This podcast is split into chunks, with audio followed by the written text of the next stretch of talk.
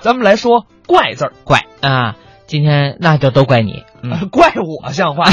你每天都得拿我打点卡，是不是？呃，这个呃，哪个怪呢？哪个怪啊？责怪的怪，就是你刚才说的怪你的怪呀、啊，奇怪的怪。嗯，那这个怪啊，指的是这个演员在台上啊，他不像平常人那种很稳稳当当的那种表演，什么叫平常人？就是大家认为那个演员在舞台上应当是很热情的，哦应当是举手投足都是有确切的规定尺寸的。我以为你要说这个是不正常的人，没有，我没用这个词儿啊是不是？你看看，就有些人就要这么理解，这个怪就是这个人不正啊，常，没有怪。我是怕有些人这么理解，哎哎，怪字儿，大家可能说，哎呀，怪好像有那么一点贬义，不是贬义，但是实际上在我们这儿是绝对没有这个贬义的意思。对，它是奇怪，就是有些朋友就会说这主儿好像跟我们经常见的人不一样，哎，他就有别于大众的那种表演风格。嗯，尤其是现在啊，可以说在北京有一位演员特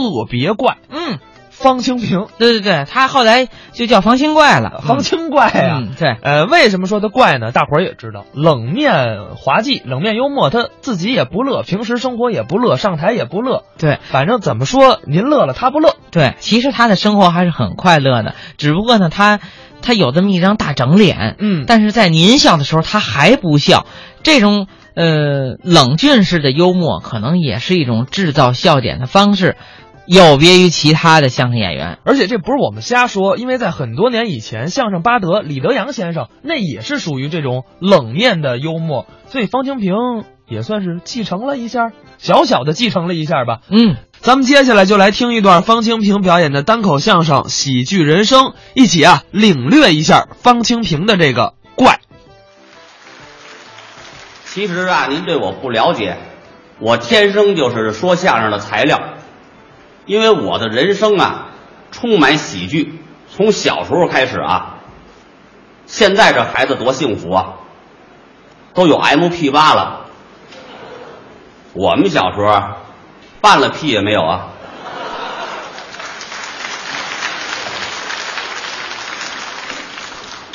课间休息，实在没得玩了。班长带领我们展开 PK，看谁呀能把脑袋塞课桌里去。我挺争气，真塞进去了。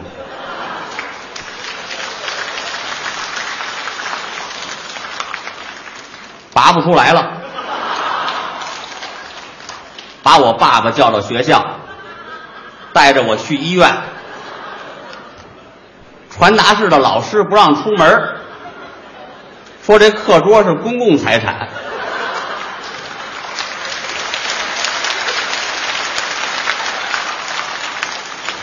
说要去医院也行，得把课桌摘下来。我爸说要能摘下来，我们还上医院干嘛去啊？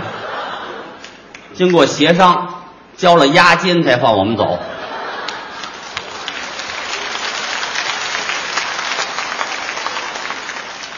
那时候那个大夫对病人呢也不负责任，要给我从脖子这儿截肢。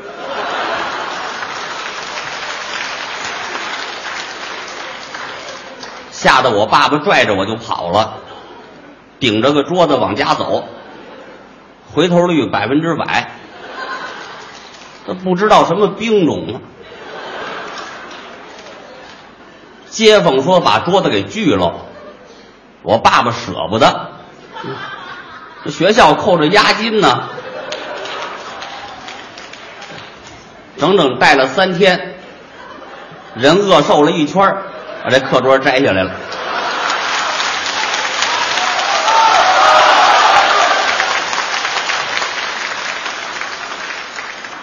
自从脑袋让课桌挤了之后啊，我就有点傻了。那时候老师让用“陆陆续续”这词儿造句，我造的句子是晚上六点，我爸爸陆陆续续回家了。老师说：“你们家乱不乱呢？爸爸们还不集体归队，还陆陆续续回家，你妈得热几回饭呢？”老师让用原来造句，我造的句子是：原来他是我爸爸。刚闹明白，写作文就更差了。小学二年级，老师让写我的某某某，我呢拍马屁，写我的老师。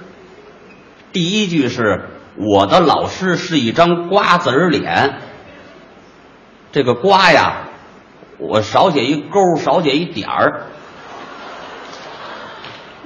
我们老师一看，我的老师是一张爪子脸。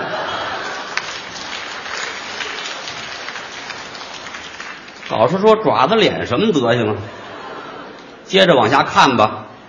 老师连夜为我们批改作业，望着老师鬓间的白发，我的眼睛湿润了。那年我们老师才二十一，少白头。老师忍着病痛为我们批改完最后一本作业，欣慰的合上了眼睛。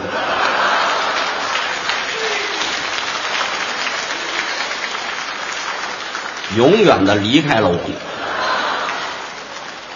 这老师能高兴吗？零分。小学三年级，又让写我的某某某，不敢写我的老师了，写我的姥姥。我的姥姥已经去世了，我衷心的祝福他老人家福如东海，寿比南山。老师说都死了，还寿比南山呢，零分。小学四年级又写我的某某某，我琢磨这回一定写个好的，不能再得零分了。我的作文题目是《我的战友邱少云》。老师说你也得认识人家，零分。我们小时候还天天要求我们写日记，那么点小孩有什么可记的呀？胡说八道啊！写，今天风和日丽，老师带领我们攀登珠穆朗玛峰。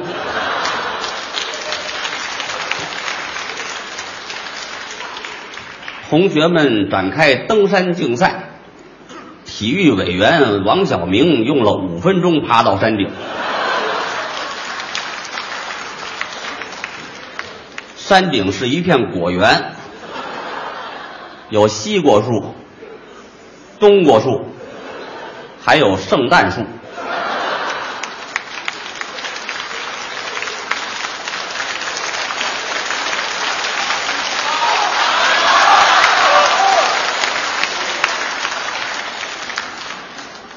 穿过果园是故宫博物院，同学们在故宫博物院点燃篝火，听老师讲他打仗的故事。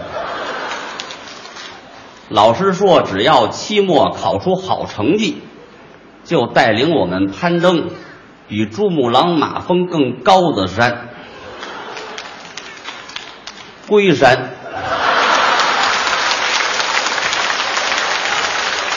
每次春游回来，还让我们写春游见闻，全班同学都一套词儿。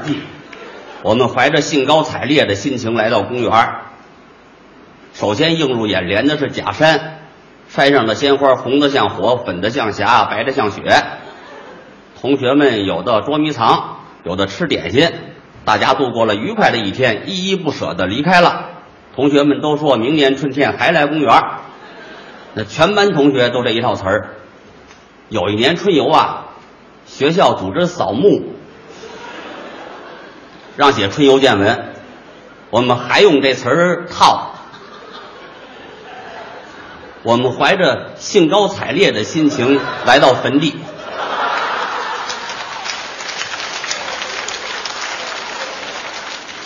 首先映入眼帘的是坟头，花圈上的鲜花，红的像火，粉的像霞，白的像雪。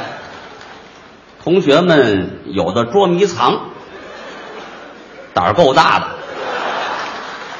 跑坟地捉迷藏去。也怕撞见小鬼儿，有的吃点心，把贡品给吃了。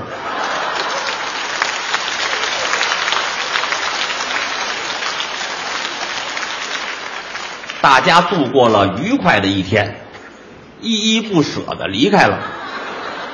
同学们都说，明年春天还来坟地。